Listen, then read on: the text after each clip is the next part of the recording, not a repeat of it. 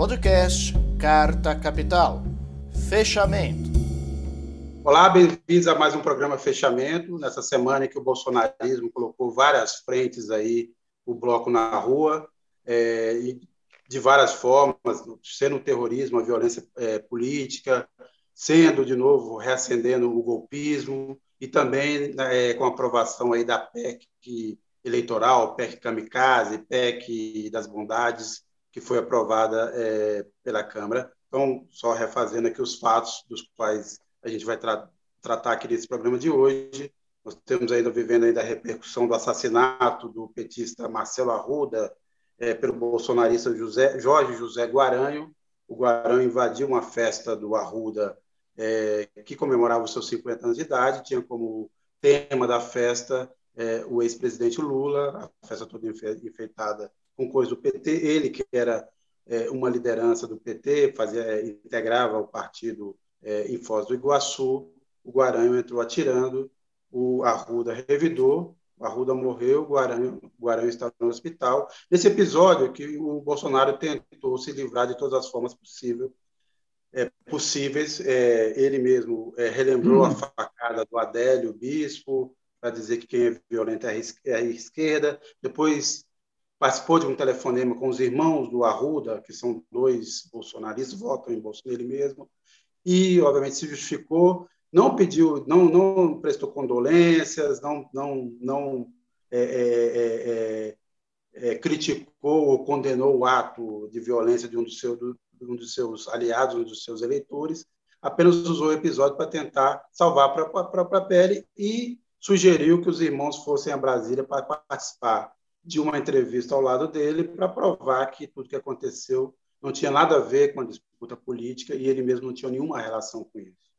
Tivemos nesse meio tempo, é, enquanto o Brasil assistia essa tragédia anunciada, porque obviamente desde a campanha eleitoral Bolsonaro e seus apoiadores é, é, instigam a violência, instigam o ódio, instigam o ataque à oposição, aos adversários, principalmente à esquerda, né? Ou a petralhada, como ele disse lá é, num dos comícios no Pará, no Acre, é, vamos metralhar a petralhada. É, nesse meio tempo, enquanto é, o Brasil se comovia, é, na Câmara dos Deputados, o Arthur Lira, que é o rei do Brasil, o dono é, do pedaço, manobrava na Câmara para aprovar a chamada PEC das bondades, ou PEC kamikaze, ou PEC da compra de votos, teve, obviamente, muitos votos da oposição, que ficou no dilema se deveria ou não apoiar essa PEC, que liberam 48, 41 bilhões de reais e, e decreta o estado de emergência para impedir que o Bolsonaro se, possa ser alcançado pela justiça eleitoral. Veremos se essa, esse estado de emergência realmente o protegerá, mas tudo indica que sim. E que aí aumenta o Auxílio Brasil, dá benefícios a caminhoneiros, a taxistas, é, e distribui outras bondades na tentativa de recuperar ou dar um fôlego ao Bolsonaro nessa campanha. As pesquisas de opinião, as, principalmente as presidenciais, continuam indicando uma vitória do ex-presidente Lula no primeiro turno. E, por fim, nós tivemos hoje, é, na Comissão de Fiscalização do Senado, a participação do ministro da Defesa, o general Paulo Sérgio Oliveira, que disse lá que os militares não querem interferir e tal, mas que as urnas eletrônicas não são confiáveis, e levou lá o coronel Marcelo Nogueira para declarar que, o, o, coronel falou durante cinco, 15 minutos na comissão, para declarar que é, a, os documentos enviados pelo Tribunal é, Superior Eleitoral ao, às Forças Armadas, conforme haviam, e ao Ministério da Defesa, conforme haviam sido solicitados os documentos, não comprovam a segurança das urnas. Das urnas.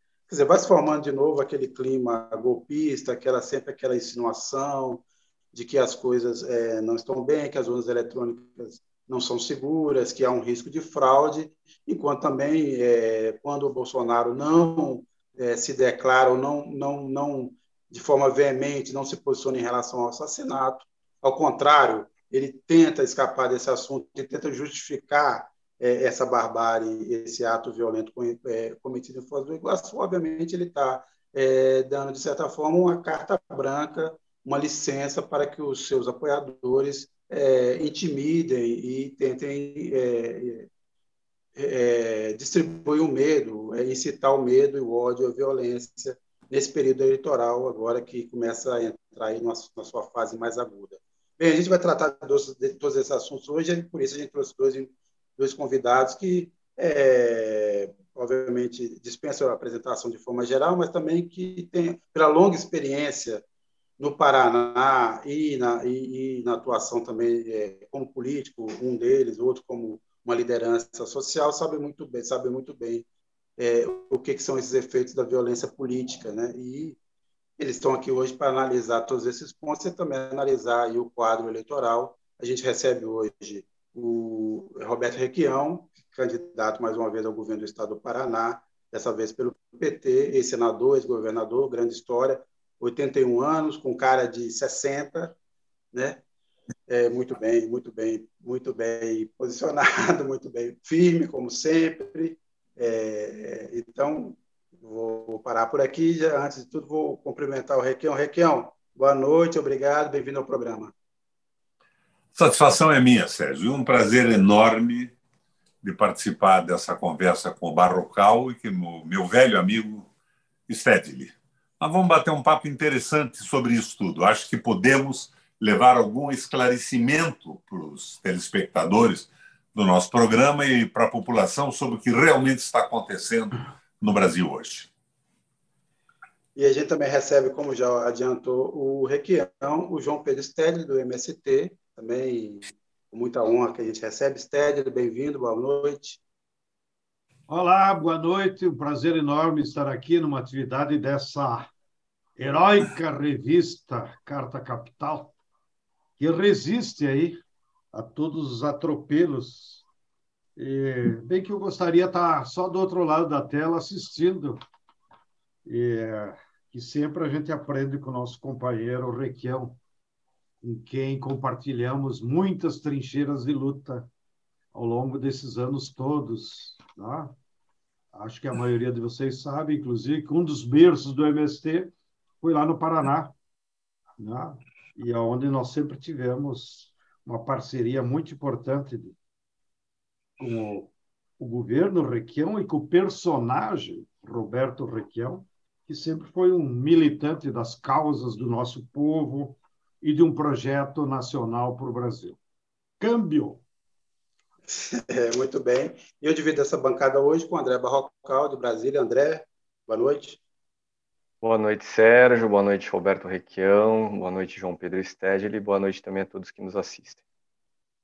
Bem, eu começo aqui pela primeira pergunta. Eu diria Requião, mas também que gostaria de ouvir ao, ao, é, ao, o Stedley. É,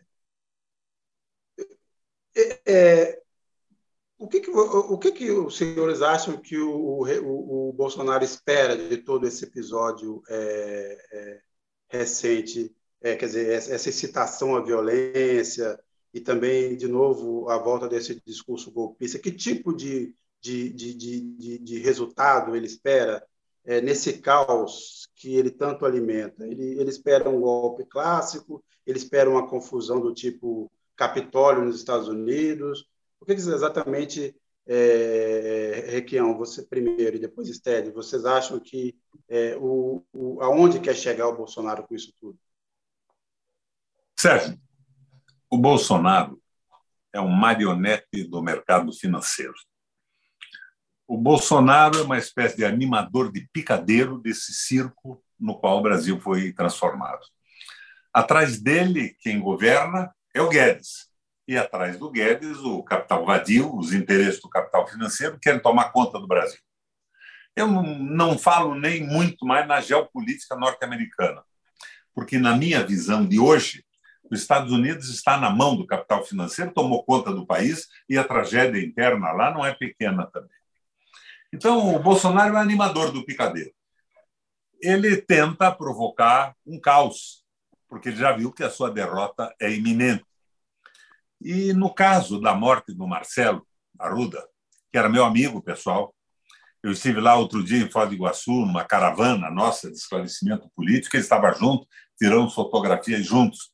Ele foi o nosso candidato a vice-prefeito na última eleição da cidade, candidato do nosso grupo político.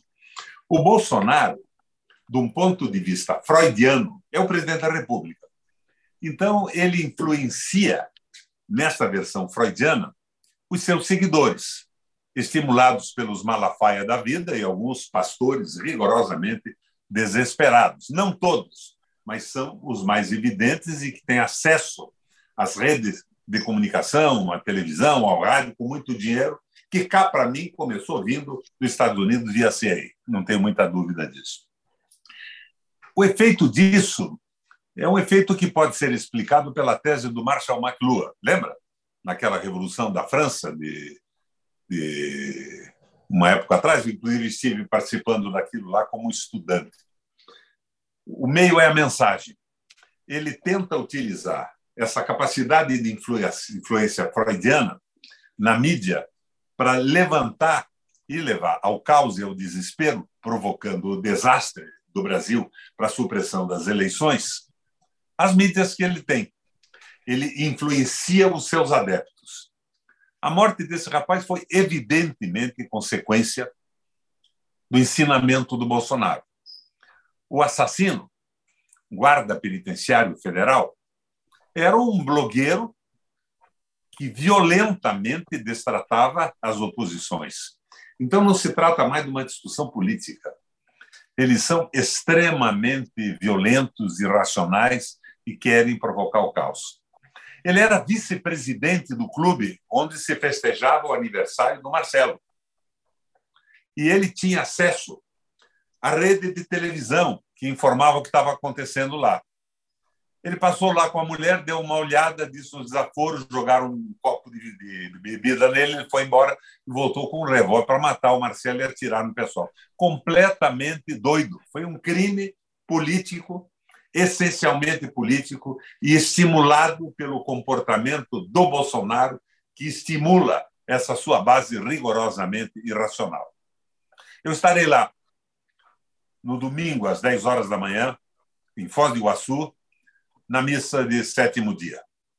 Nós vamos fazer um comportamento eh, estimulante para os companheiros e para a família. O Marcelo tinha uma, uma, um filho de uma filha de 40 dias, assassinato político puro e simples, e provocado sem sombra de dúvida pelo Bolsonaro.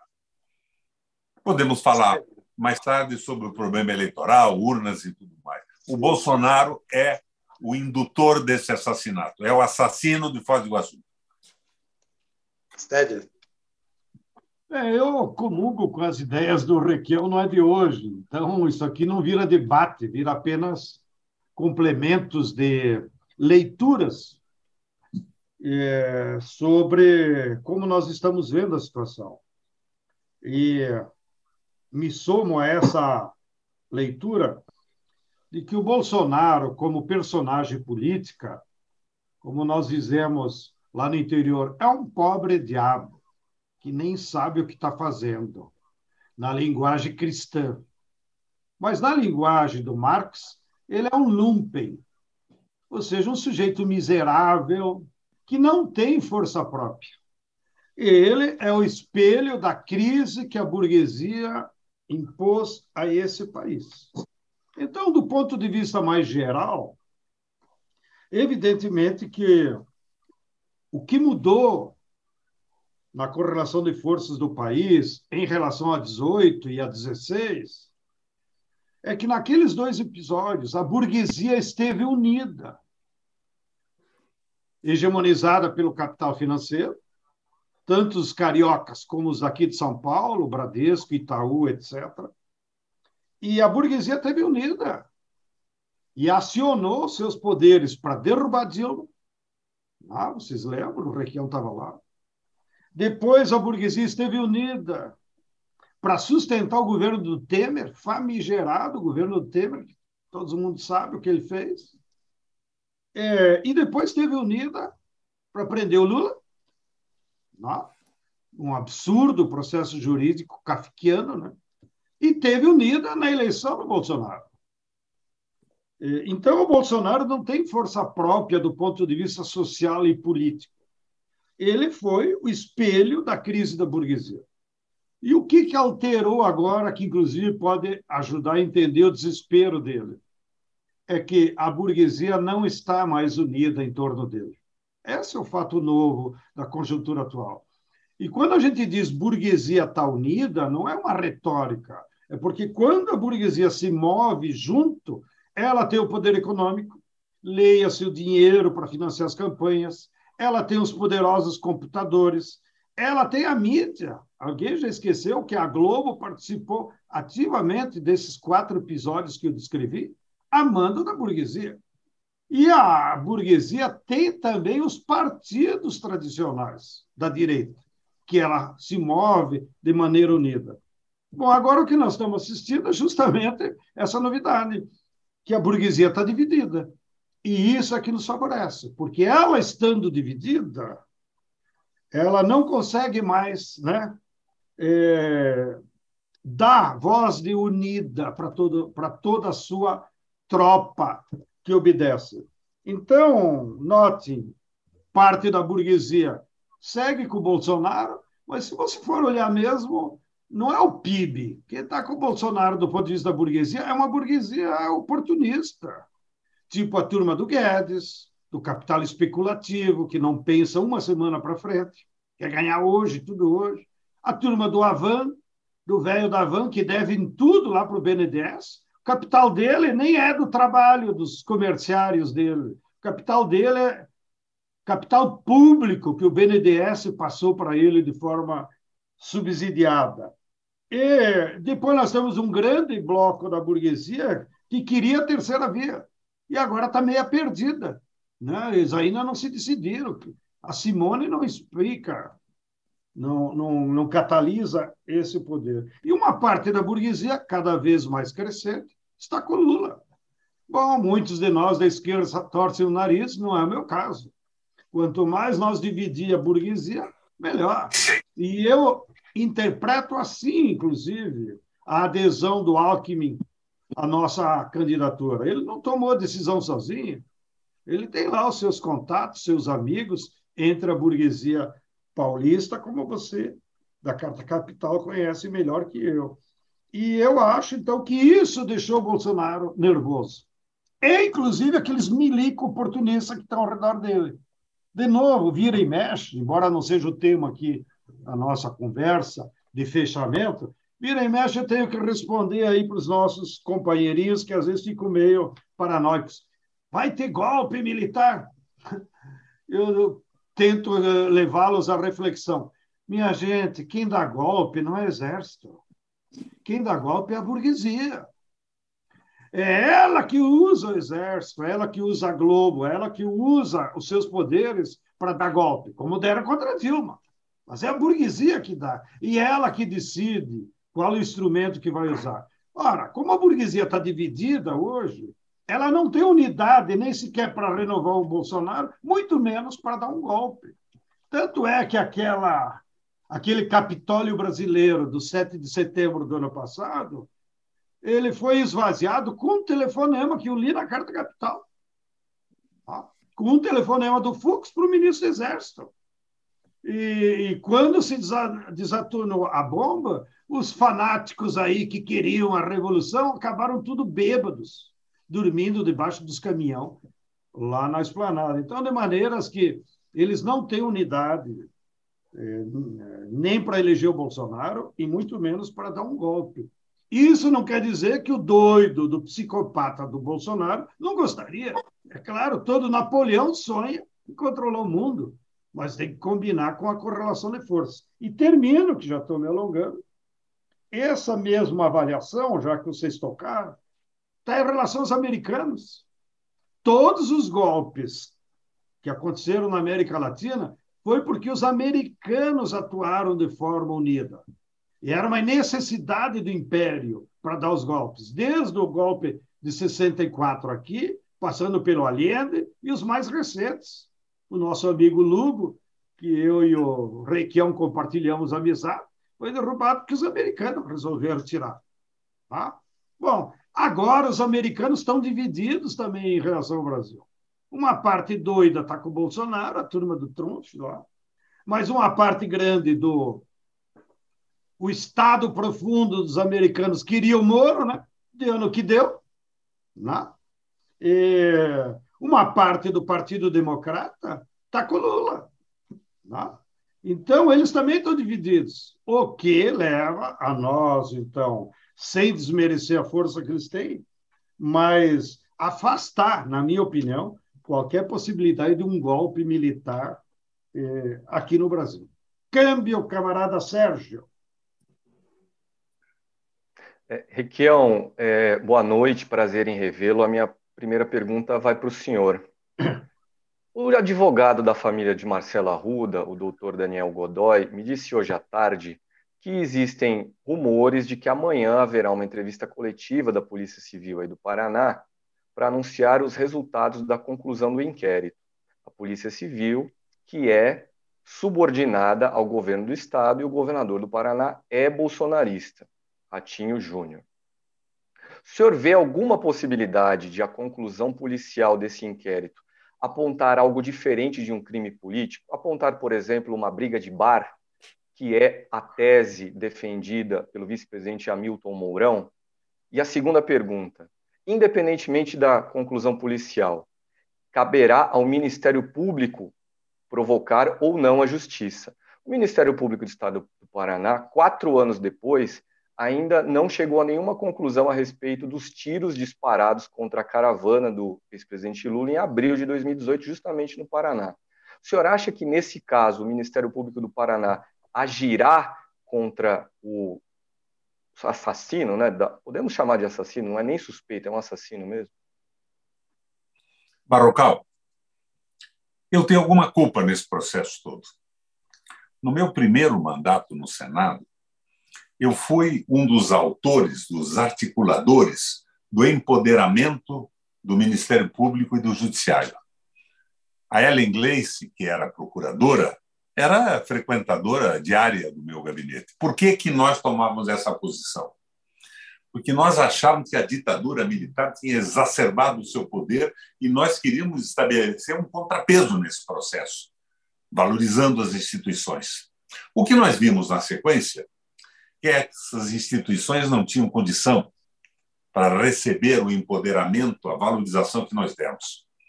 Aqui no Paraná, a coisa é complicada. Eu não acredito que a Polícia Civil do Paraná se coloque dessa maneira. Mas nós temos provavelmente uma cúpula ligada ao bolsonarismo e ao ratismo aqui, ao governador, que pode se comportar de uma maneira estranha. Decoração, eu espero que isso não aconteça amanhã. Espero que o meu amigo Daniel Godoy não tenha razão nessa perspectiva. Não posso acreditar que a polícia se comporte desta maneira. E o Ministério Público, aqui eu, eu, eu não vejo a presença do Ministério Público. Outro dia, Barrocal, eu vi que estavam roubando o povo. Eu fui governador, entendo como funcionam as empresas públicas, eletricidade, de água e tudo mais. Eu, naquela crise de 2007 e 2009, congelei as tarifas aqui por oito anos, as mais baratas do Brasil. Dei energia de graça para os mais pobres, tarifa social de água. Eu fiz uma reclamação contra o absurdo das tarifas cobradas, que são as mais altas do mundo, com lucro fantástico, que está sendo mandado para os acionistas fora do Brasil, que nem sabem onde fica o Paraná. Entraram nas instituições de, de, de participação nas bolsas. O Ministério me disse que estava tudo razoável, como se essa fosse uma sociedade anônima que, tendo o um monopólio, podia cobrar quando quisesse. Eu acho que o Ministério Público do Paraná não vai fazer nada. Para mim, é uma decepção brutal. Mas não vai colar isso. E a polícia do Paraná, civil e militar, sabe o que aconteceu. Eu, por exemplo, eu vou ao sétimo dia em Foz do Iguaçu. Eu tenho certeza que os policiais de Foz do Iguaçu vão me acompanhar no sétimo dia. Nós temos uma gente aqui que está informada, se ilustrando e se informando cada vez mais. Mas as decisões pela cúpula estão lamentavelmente corrompidas. É o que eu penso, é o que o Godoy pensa, de certa maneira, parecido comigo. Eu espero que nós estejamos errados. Agora, Sted, o, obviamente... Sérgio, o... se você me perdoe, se você me permite só fazer um esclarecimento, talvez eu não tenha me expressado bem, mas o que o doutor Daniel Godoy me disse hoje é que existem rumores de uma entrevista coletiva sobre a conclusão do inquérito, mas ele não falou nada sobre qual seria o teor do inquérito. ah. da conclusão do inquérito. Sim, sim. Uhum. Porque o, o é... Rato e o Bolsonaro são a mesma coisa. Eles jogam juntos. O Rato é um reflexo do Bolsonaro. É um boneco de ventríloco do Bolsonaro. Com menos violência, ele se esconde muito e domina a imprensa. A família do Rato tem uma rede de rádio aqui com 104 outorgas de antena de televisão. E eu, particularmente, há mais de 10 ou 15 anos, não dou uma entrevista numa televisão do Paraná. Que quando ocupei o governo, e ocupei por três vezes, eu não alimentei as redes de televisão com o dinheiro que eles pretendiam. Eu apostei na televisão educativa do Estado, na rádio do Estado, e o dinheiro que eles queriam, queriam na época 2 bilhões e meio, imagine hoje quando seria. Eu joguei na saúde e na educação. Nós tínhamos a melhor educação do Brasil, a polícia militar eu reformei. Para você ter uma ideia, Barrocal, no meu primeiro governo eu não nomeei secretário de segurança. O escândalo era tão grande na área policial que eu disse: eu assumo como governador a Secretaria de Segurança. Qual foi a consequência disso? Não me lembro o número exato, mas mais de 100 delegados pediram aposentadoria porque sabiam que tinha acabado a brincadeira. Mas eu mudei, eu fiz concursos novos. Eu, pessoalmente, tenho fé na Polícia do Paraná Civil e Militar. Agora vamos ver o que acontece. É a história que o Stedley colocou. O Exército não vai fazer revolução. Ele pode ser manipulado pelo poder econômico atrás, pela famosa burguesia nacional. O Exército vive, Barrapau, como eu e você. Eu, antes de ontem, fui no mercado de manhã comprar um litro de leite. Paguei R$ 8,90. A cada semana que eu vou com a minha mulher ao mercado, o custo de vida aumentou e o mesmo dinheiro compra muito menos. O Exército tem, pode ter recebido até algumas benesses desse jogo de cooptação, mas tem um primo, um cunhado, um parente que está vivendo a miséria do desespero do custo de vida da carestia, da carestia fundamental. Não acredito na possibilidade de uma mobilização do Exército. Existem alguns oficiais cooptados, que não são mais brasileiros, como de certa forma, eu e o Stedley raciocinamos. Eles não têm mais nada a ver com a empatia com o povo brasileiro, com a ligação, com a fraternidade, com a identidade com a população. São uns malucos fascinados pelos Estados Unidos que acabam assumindo, o Stedley, por exemplo, a vice, o vice-comando do Exército Americano do Sul. O que, é que vai fazer esse general brasileiro lá? Servir a mesa? lavar os pratos. Então, na cúpula, a coisa está muito ruim. E o que o Mourão disse é uma bobagem monumental.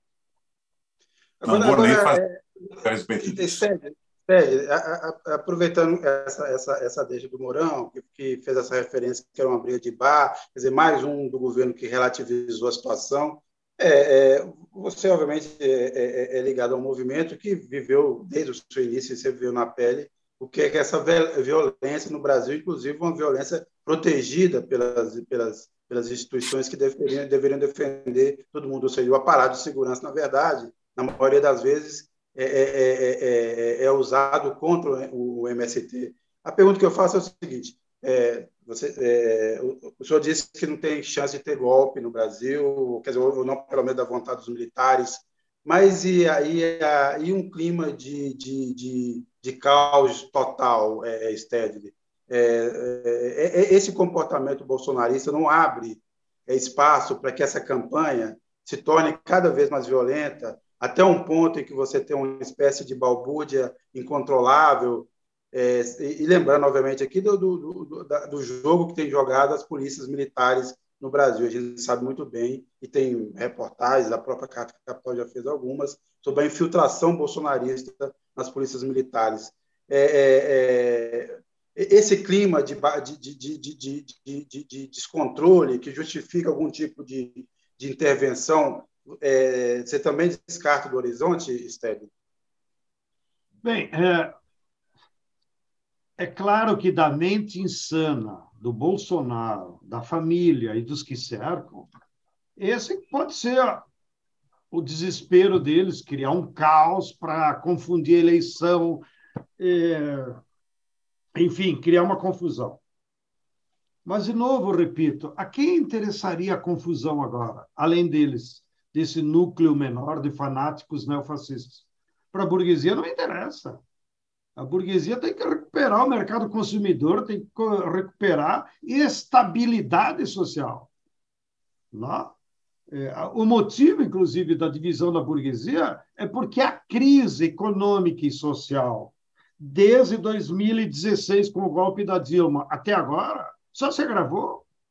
Eu li esses dias no, do IBGE, 28 mil indústrias fecharam do golpe contra Dilma até hoje. 28 mil indústrias.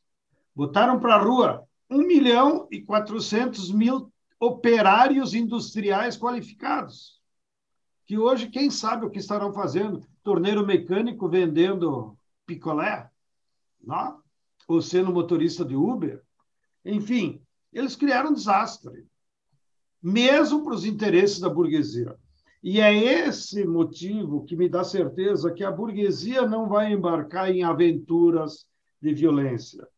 Segundo aspecto, nós temos que orientar nossa militância para não cair em provocação, que, aliás, é o que o MST faz há 30 anos.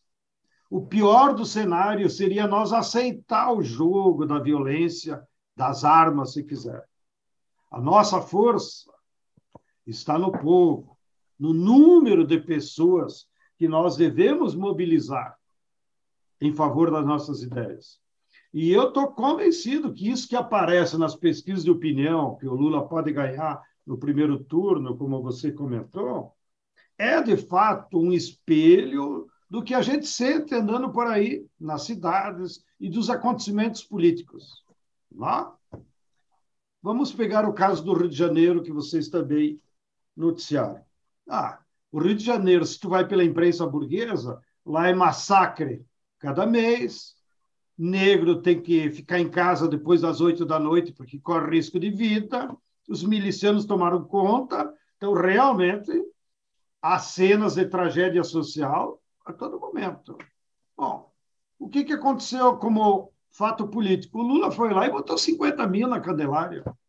Ah, mas o maluco jogou uma bomba caseira. Jogou e foi preso em 15 minutos. Tá? O que demonstra que era um lobo solitário, que não havia base social para sustentar aquelas provocações. Então, ainda que o Bolsonaro e família queiram produzir caos, eles não têm base social para sustentar um caos. E eu me somo também ao Raquel, porque nós temos muitos amigos nas polícias militar, na polícia civil, na polícia federal. Não é verdade essa tese de que a maioria são bolsonaristas eu me somo a essa leitura que o Requião acabou fazendo nas entrelinhas, que, no fundo, um policial ou um membro do Exército ele se comporta de acordo com a sua classe. Alguns são trabalhadores que ganham 3 mil reais. Imagina um soldado da PM que ganha 3 mil reais. Como é que ele vai se comportar no supermercado? Outros que ganham 15, os oficiais, aí se comportam como classe média. Então, a materialidade da vida deles é maior do que pretensas ideologias propagadas nas redes sociais, ainda que sejam frequentes. Então, eu tenho certeza que no, na ampla maioria da corporação, seja da Polícia Civil, que são até mais politizados, seja da Polícia Militar, que tem um cheiro mais de classe trabalhadora, e seja da Polícia Federal, que tem um, um, um, mais uma posição de classe média, eu acho que a maioria deles vão votar com Lula. Eles não estão entrando em aventura porque sabem que a violência vai sobrar para eles. O que, que adiantou, por exemplo, abrindo um parênteses que vocês também pautam seguido na revista? A abertura da venda das armas. Aonde estão parando os fuzil? Uma parte está lá nos clubes de tiro, mas a, a outra parte, que foi denunciada, inclusive, na imprensa, não sei quantos mil fuzil, já estão nas mãos dos bandidos.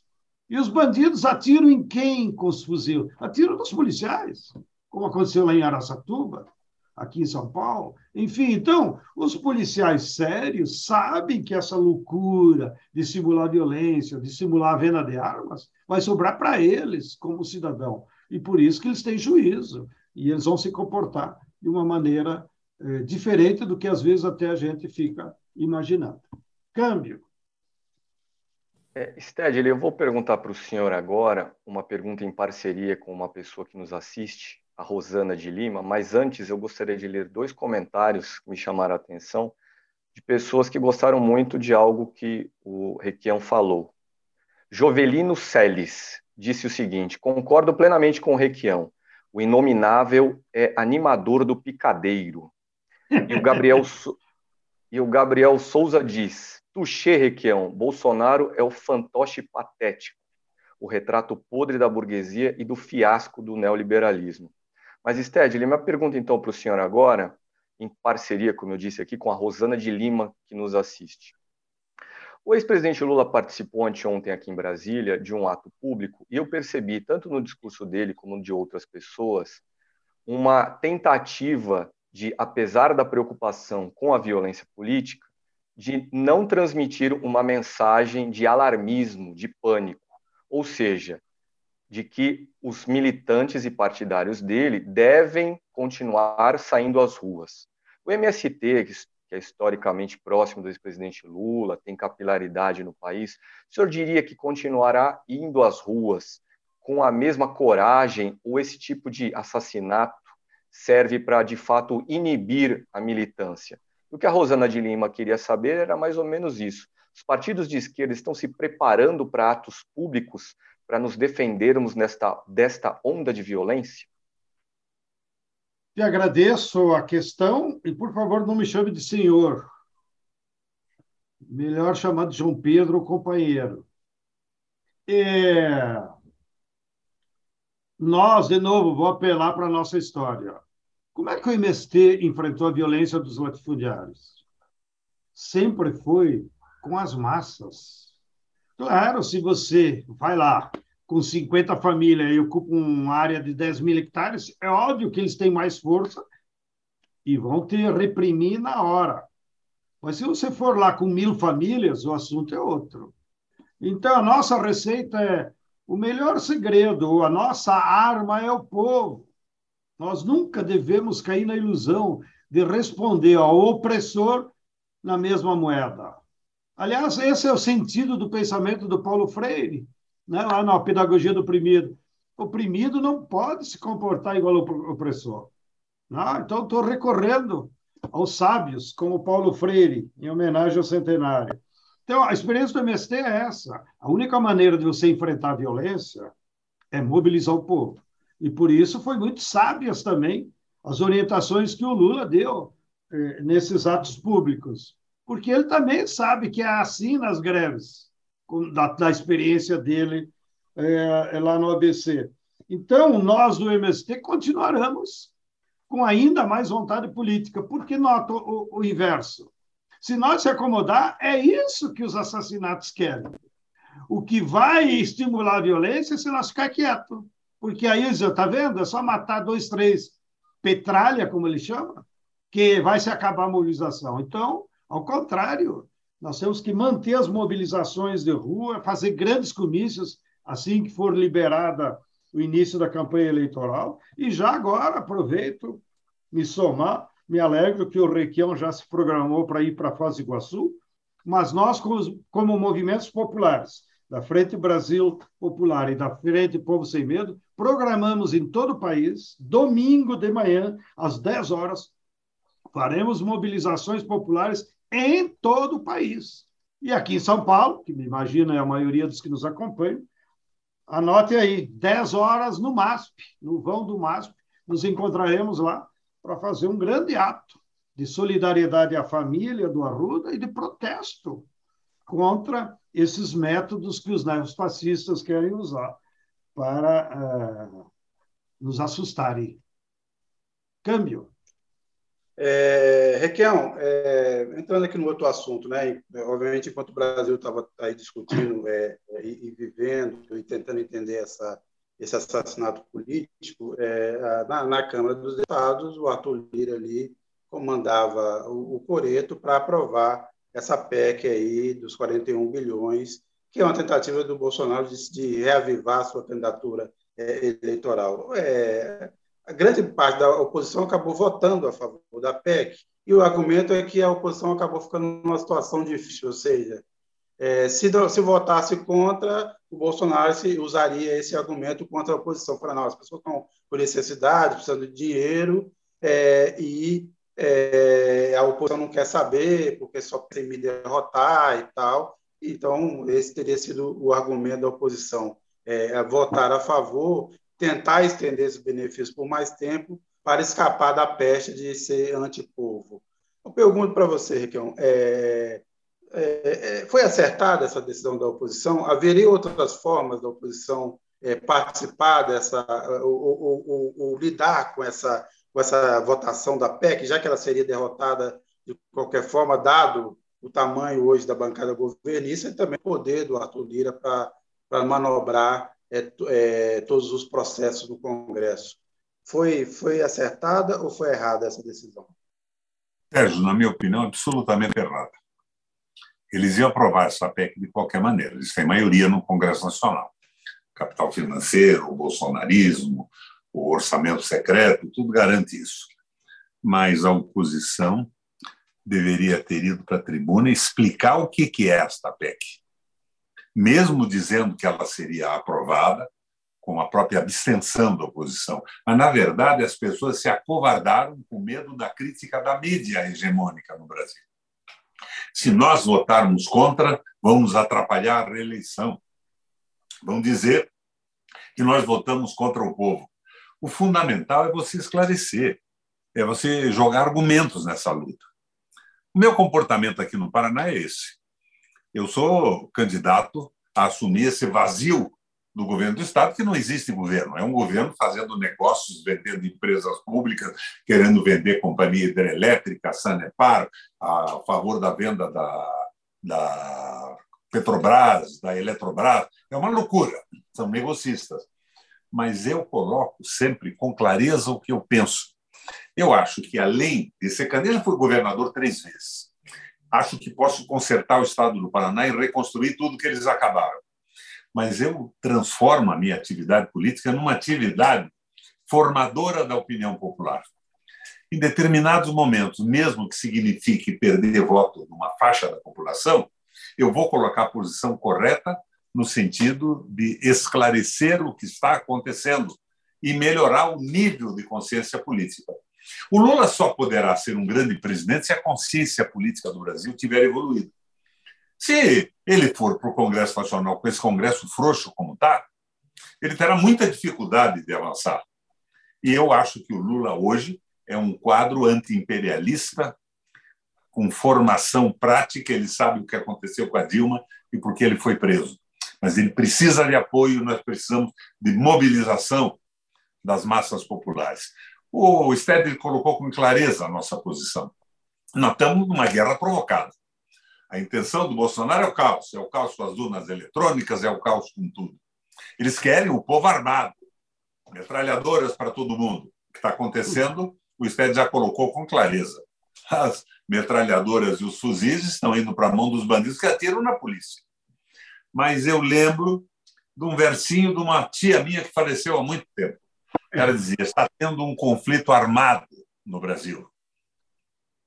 E nesta guerra nós devemos estar desarmados, porque no processo democrático, o voto é a arma do soldado cidadão. Nós temos que mobilizar o povo, fazer manifestações de verdade com o máximo de pessoas possíveis e derrotá-los na urna com o voto do cidadão e não com armas. É por aí eu imagino o nosso comportamento. Sérgio, Requião, João Pedro, já são 19 horas e 45 minutos. Eu chamo a atenção porque eu sei que o ex-senador Requião precisa já já nos despedir da gente, tem outro compromisso. E eu queria fazer uma última pergunta, uma pergunta para os dois, que é a seguinte: uma situação, diante de uma situação hipotética, Bolsonaro perde a eleição em outubro, mas diz: essa eleição foi roubada, não saio daqui do Palácio do Planalto. O que os senhores acham que aconteceria? Como reagir a isso? Isso é uma banalidade. Quem é que vai sustentá-lo no palácio depois de tomar uma sova na eleição? e do Brasil inteiro entender que esse liberalismo selvagem é um erro no Brasil, é um erro no planeta inteiro. Ele vai sair do palácio, porque o novo poder estabelecido pelo voto popular vai assumir de qualquer jeito. Não vai haver ninguém para sustentá-lo lá. Ele vai resistir com quem? Com o Gugu? Com Augusto Heleno? O Mourão? Não tem cabimento isso. Não tem sentido a declaração do Bolsonaro. Ele quer simplesmente, como presidente da República, motivar os fanáticos que entraram nesse jogo contra a política, contra o Brasil, contra as estatais, impulsionados pela CIA, pela inteligência norte-americana, pela guerra híbrida e pelo trabalho persistente da Rede Globo e dos canais de televisão. Isso é uma tolice absoluta. Ele vai cair no mais absoluto ridículo com essa atitude. João Pedro, somo, o senhor também? Eu me somo a esse mesmo raciocínio. É claro que o Bolsonaro, por ser um pobre diabo, com baixo nível cultural e educacional, que chegou até a ser expulso do exército por essa condição pessoal dele, não tem as mínimas condições de governar eh, num padrão civilizatório. Então, ele adotou esse método da fanfarronice, das mentiras. Não? Mesmo com nós do, do MST, ele tentou como governo, e se envolveu pessoalmente, é, provocar quatro despejos, que seria uma forma de dar uma lição para nós, né? acabar com o MST. Primeiro, com o INCRA, tentou despejar uma escola nossa lá em Caruaru. Tá? Qual foi a resposta que nós votamos? Votamos 700 pessoas na escola durante dois meses. E o coronel do P, que, PM que estava lá dirigindo o INCRA teve que recuar.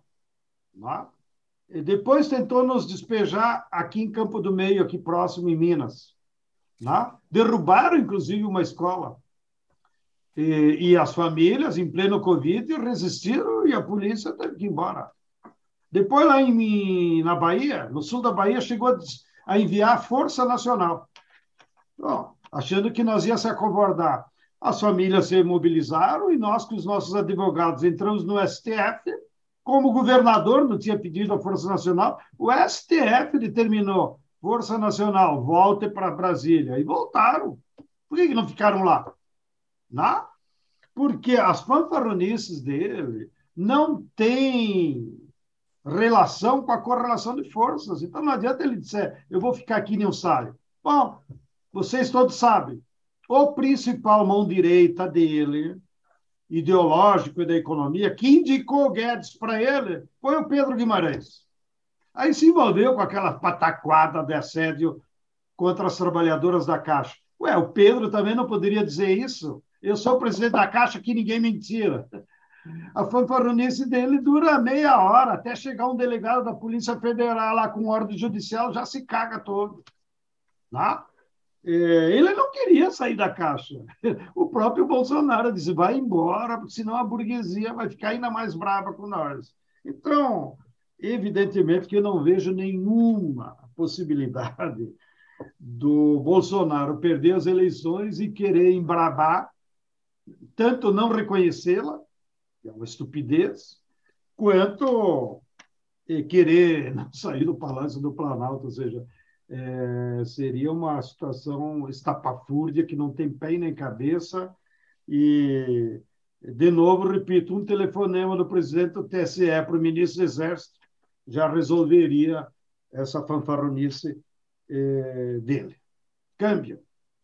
É, então, o Requião, infelizmente, vai ter que nos deixar, vai para participar de um outro, um outro compromisso. Steg, eu vou pedir para você ficar, eu queria fazer uma última pergunta sobre um outro assunto ainda referente à PEC é, eleitoral, mas, Requião, eu queria agradecer bastante a sua participação, dizer que aqui, obviamente, você sabe que as portas estão abertas, é, contamos com você em, outros programas, é, mas eu, antes de você sair, eu só queria pedir para que você acompanhasse aí o que, que o Lula disse é, nesta, é, na, é, nessa ida a Brasília na terça-feira sobre esse clima aí tenso no Brasil, sobre esse assassinato, Só acompanha com a gente então, rapidamente o que o Lula disse e, de qualquer forma, me despeço. Obrigado, boa noite e boa sorte.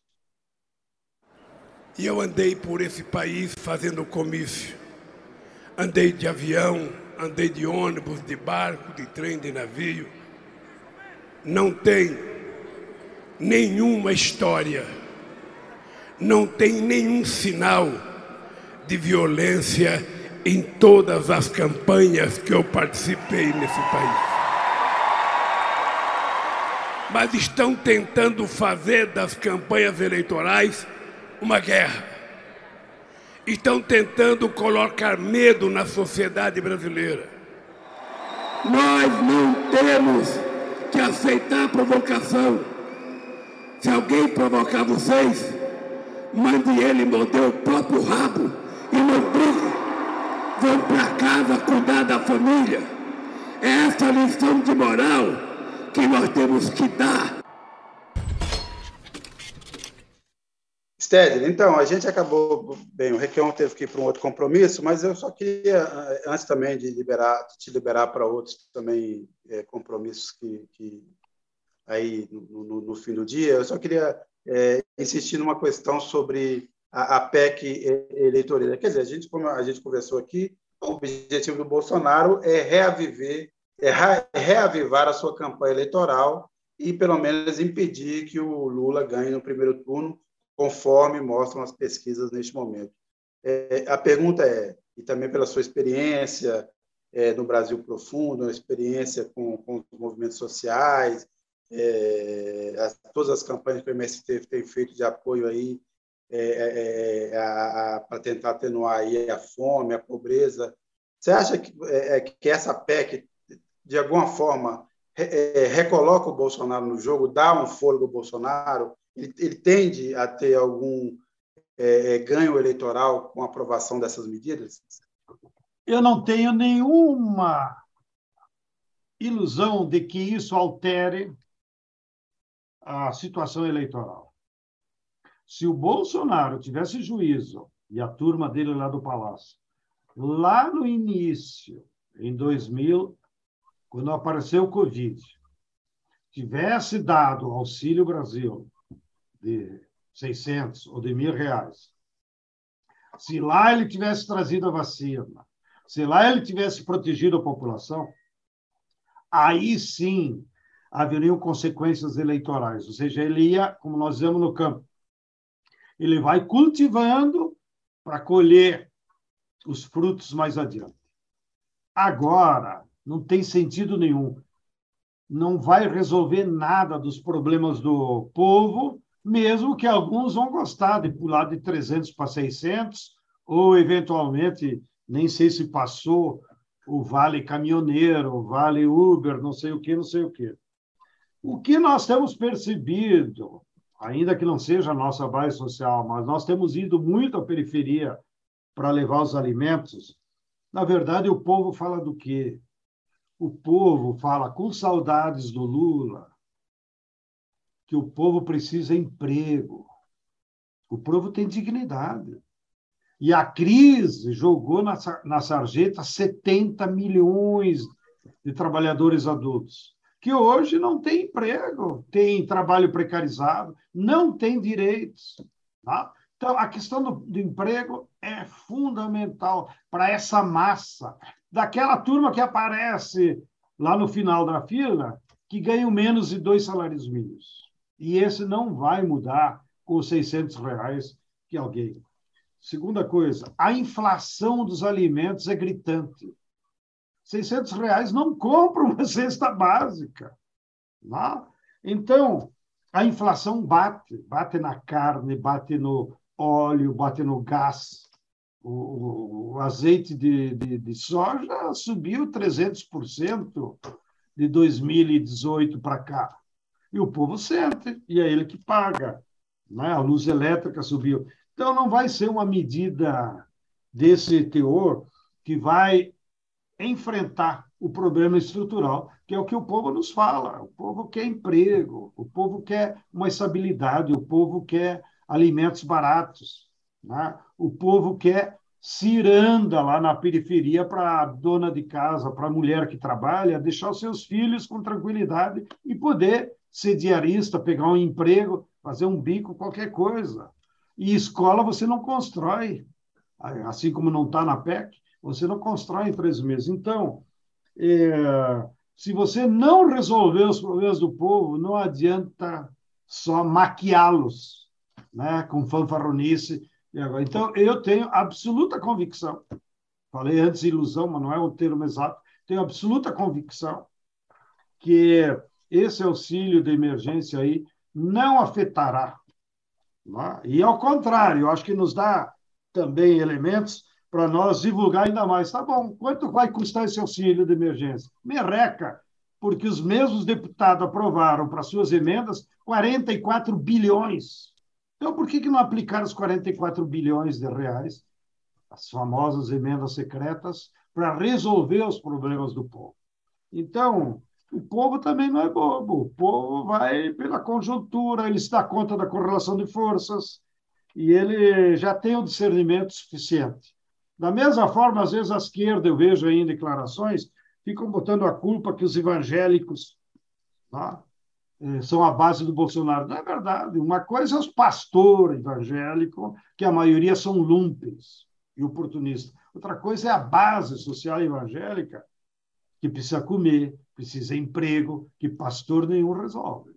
Então, a materialidade da vida deles é mais importante do que a sua crença, tá bom? E, e eles separam. Tá bom, eu vou lá no culto no sábado. Mas na hora de ir no supermercado, é eu que tenho que ir. Tá?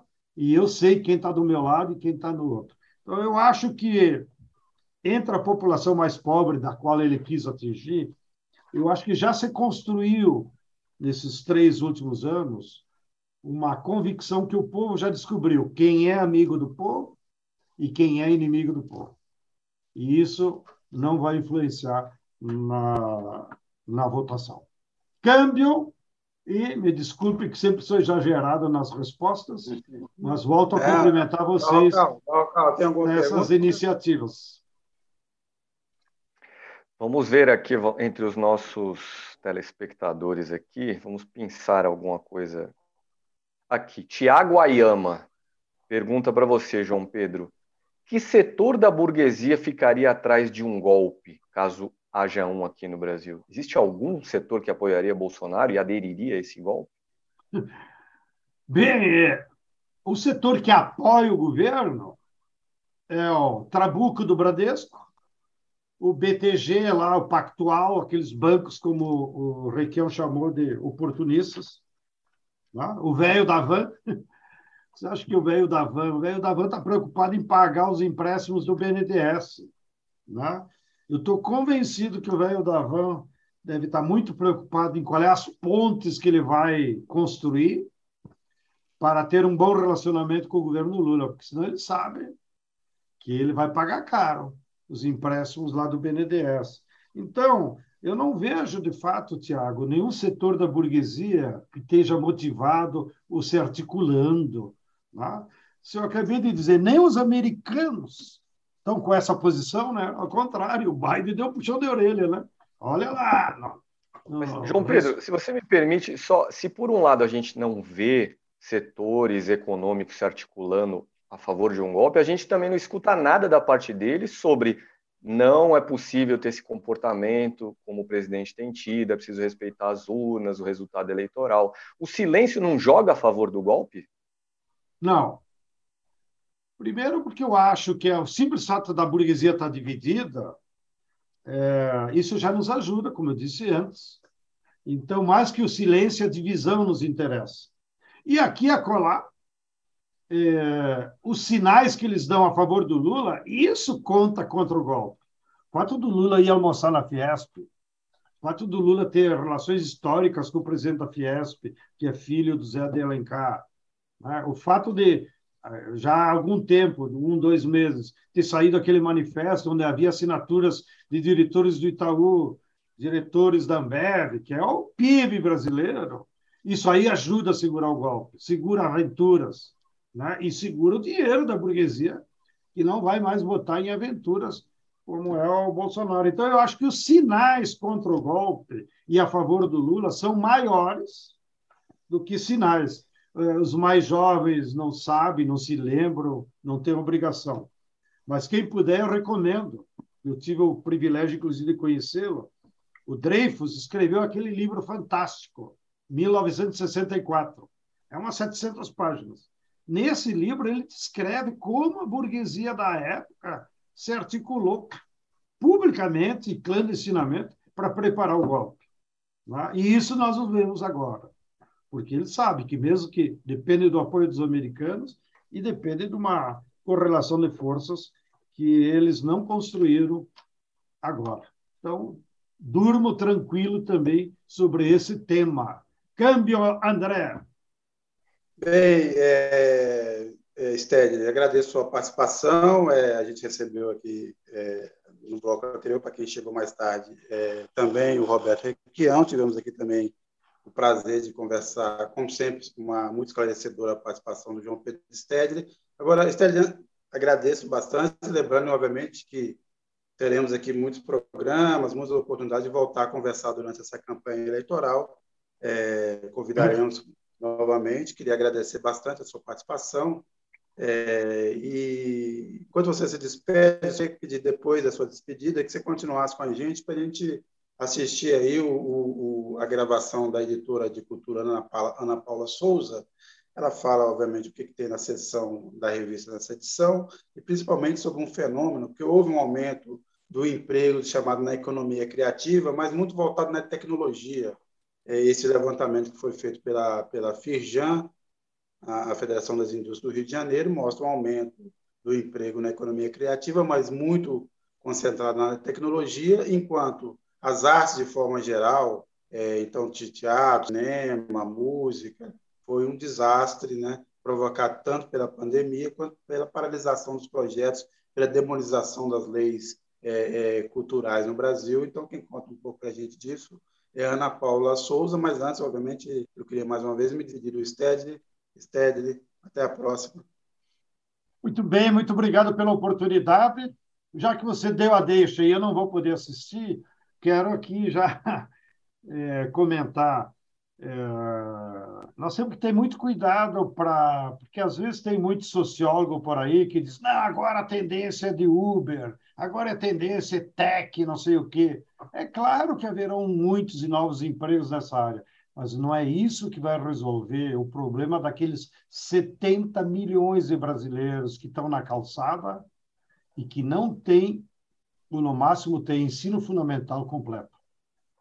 A saída para eles do emprego, e espero que o governo Lula invista nisso, é indústria. Botar essa gente a trabalhar nas fábricas para produzir roupa, produzir bens que a sociedade precisa. Né? e a agricultura de alimentos. Nós temos uma fome por quê? Porque não há produção de alimentos, porque a agricultura tomada pelo agronegócio só produz commodities. Ninguém come commodity. Né? Então, a agricultura e a indústria que gera emprego para as massas. E, claro, outros setores mais qualificados surgirão novos empregos que também nós temos que potencializar. Agradeço a atenção de vocês. Conte sempre comigo. Mande um abraço para o Mino Carta. Uma hora dessa eu vou mandar um Tanate, que nós temos uma parceria com uma pequena cantina camponesa lá no Rio Grande e produzimos um excelente Tanate para dar inveja aos uruguaios. Um grande abraço a todos e todas. Só o Mino que merece. É só o Mino que ganha. tá bom, tá bom. Vou mandar uma caixa lá para a redação. Então, tchau, tchau. Obrigado, boa noite para todos que nos acompanham. Oi, pessoal, tudo bem? Eu vou falar hoje só da matéria de abertura do plural, que é uma matéria sobre economia criativa. Na verdade, é uma matéria sobre um estudo que foi divulgado na semana passada, feito pela Firjan, que é a Federação das Indústrias do Rio, mostrando o crescimento do emprego no setor criativo brasileiro. Então, a curva desse setor ela é muito maior de crescimento do que o emprego no Brasil, que, como a gente sabe, né, só caiu. Mas aí é curioso porque o setor cultural, que faz parte das indústrias criativas e muitas vezes se confunde com ele, ele só encolheu nesse período. Então, tanto a cultura quanto a mídia encolheram no período.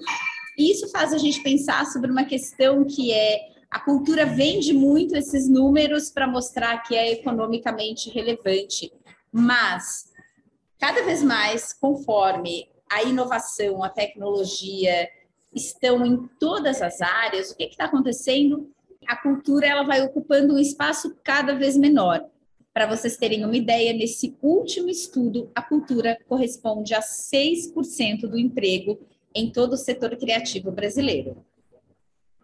Bem, eu queria que o Cacá mostrasse para a gente a capa dessa edição. A gente acabou falando bastante do assunto central é, da reportagem de capa, que na verdade também tem um conjunto de outros artigos, de outros temas, mas é basicamente é, é, é, essa violência política, esse assassinato político é, no, no Foz do Iguaçu e aonde o, o Bolsonaro e, suas, e seus apoiadores pretendem chegar, o que, que eles pretendem ao minimizar esse caso, essa, a quem assina o texto principal da, da, da, do conjunto de capa é o André Barrocal, com quem eu divido o programa hoje. É, de qualquer forma, também agora chamo o Barrocal para... Barrocal, é, dos temas aí que a gente teve aí, e foram vários temas, vamos dizer assim, palpitantes e importantes essa semana, trágicos e, ao mesmo tempo, também é, trágico em todos os sentidos, não só da violência, mas do legado que está sendo deixado para o Brasil, para o próximo governo, é, do ponto de vista econômico, do ponto de vista social, todos os acontecimentos que a gente viu essa semana, mas de qualquer forma eu queria te ouvir qual é a dica, o que, você acha de, de tudo que tem aí pela frente, o que, que o pessoal aí que nos acompanha deveria prestar atenção. Sérgio, eu gostaria de chamar a atenção para o presidente do Congresso Nacional e para Gilberto Kassab. O presidente do Congresso Nacional, Rodrigo Pacheco, é do partido de Gilberto Kassab, o PSD. Nessa passagem por Brasília esta semana, o ex-presidente Lula almoçou com o Rodrigo Pacheco. Esse almoço aconteceu ontem. E segundo relatos de presentes senadores que, do PT que estavam nesse almoço, o presidente do Congresso deixou claro que a visão dele é o vencedor da eleição nas urnas em outubro tomará posse. E por que, que essa declaração é importante? Porque cabe ao presidente do Congresso Nacional, no dia 1 de janeiro de 2023, dar posse ao presidente e ao vice-presidente eleitos em outubro. Nós teremos, antes de 1 de janeiro de 2023, uma outra data importante do ponto de vista eleitoral, que é a diplomação desses vencedores pelo Tribunal Superior Eleitoral em algum momento lá por meados de dezembro. E aí será importante a postura do presidente do TSE, que hoje é Edson Fachin, mas já já, a partir de agosto, será o juiz Alexandre de Moraes, juiz linha dura do Supremo. Alexandre de Moraes, aliás, que essa semana recebeu também uma comitiva de representantes da pré-campanha de Lula para discutir o que a pré-campanha de Lula diz ser incitação ao ódio por parte de Bolsonaro, num documento que pede algum tipo de providência ao TSE para que o presidente da República pare de incitar a violência. Agora, de volta a Rodrigo Pacheco. Ele, como chamei a atenção também, pertence ao partido de Gilberto Kassab, o PSD. E Gilberto Kassab, durante vários momentos aí do final do ano passado, início desse, dava indicações de que num duelo final entre Lula e Bolsonaro, seu partido iria de Lula.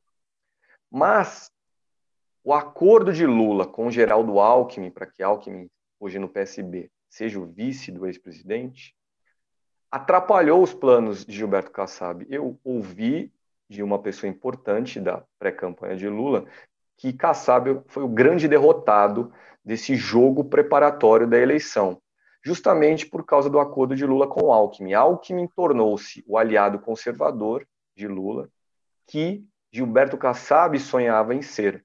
E desde esse acordo selado, Gilberto Kassab se progressivamente se afastou da ideia de, num duelo final entre Lula e Bolsonaro, adotar uma um lado que seria o lado de Lula.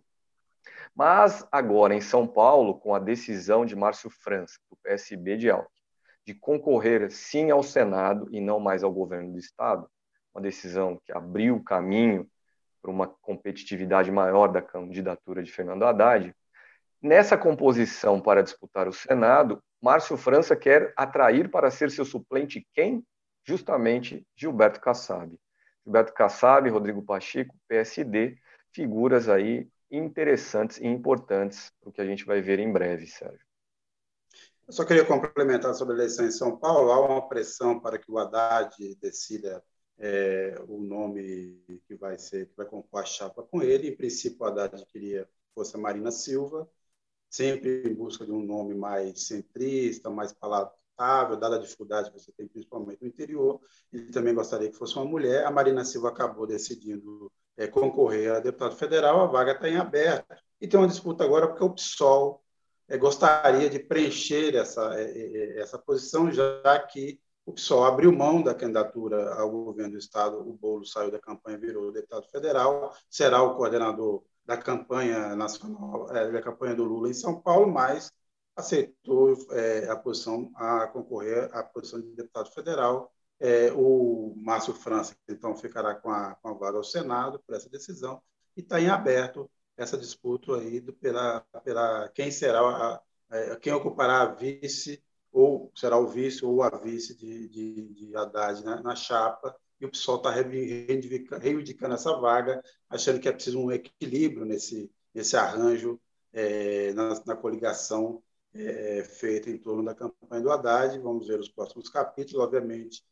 é, o Haddad conta com o Alckmin justamente para minimizar é, as, as, as, restrições que existem ao PT, as objeções que existem ao PT no eleitorado do interior de São Paulo, é, onde o jogo, na verdade, acaba se decidindo, é, dado o tamanho do, do, do, eleitorado. Ganhar na Grande São Paulo, obviamente, faz muita diferença, mas para poder realmente avançar e, e, ter uma chance real de ganhar essas eleições, o Haddad pretende, precisa é, é, é entrar é, no, no, no, interior de São Paulo, que é um, uma área dominada, vamos dizer assim, pelo mesmo grupo político, ou praticamente o mesmo grupo político há 40 anos. Lembrando que boa parte hoje é, dos tucanos que, que, control, que foram eleitos e ganharam é, eleições seguidas, já estão praticamente há 28 anos no poder, derivam é, do MDB, é, que já controlava o Estado antes. Então, esse é o jogo que se vai jogar em São Paulo, que também ou que talvez seja, entre as eleições estaduais, a mais importante neste ano, não só pelo tamanho de São Paulo, mas pela chance real e rara de o PT conseguir eleger um governador aqui. Vamos ver como é que anda essa negociação e se o PSOL insistirá em ter é, é, essa posição ou se abrirá a mão também ocupar a, vice é, na chapa de Haddad. Eu agradeço quem nos acompanhou até agora, mais uma vez, lembrando que amanhã nós temos é, o Em Pauta. Aliás, Barrocal, quem é que vai estar amanhã no Poder em Pauta? Amanhã, Sérgio, às quatro e meia da tarde, aqui no canal de Carta Capital no YouTube, no Poder em Pauta, o entrevistado será Carlos Aires Brito, ele que foi presidente do Supremo Tribunal Federal, presidente também do Tribunal Superior Eleitoral. Será uma entrevista sobre o judiciário diante da violência política e das ameaças do ministro da Defesa contra o TSE. Ameaça, ameaças veladas, mas ainda assim ameaças. É sempre aquela, aquele jogo, né? É, né? Mas é, tudo é estranho, basicamente. É. Nós não vamos fazer nada, mas o ambiente não é muito favorável talvez a gente seja obrigado, se o TSE é, aceitar nossas sugestões, quem sabe. Bem, é, Barrocal, obrigado. É, boa noite, obrigado pela participação. Agradeço a quem nos assistiu até agora e até a próxima.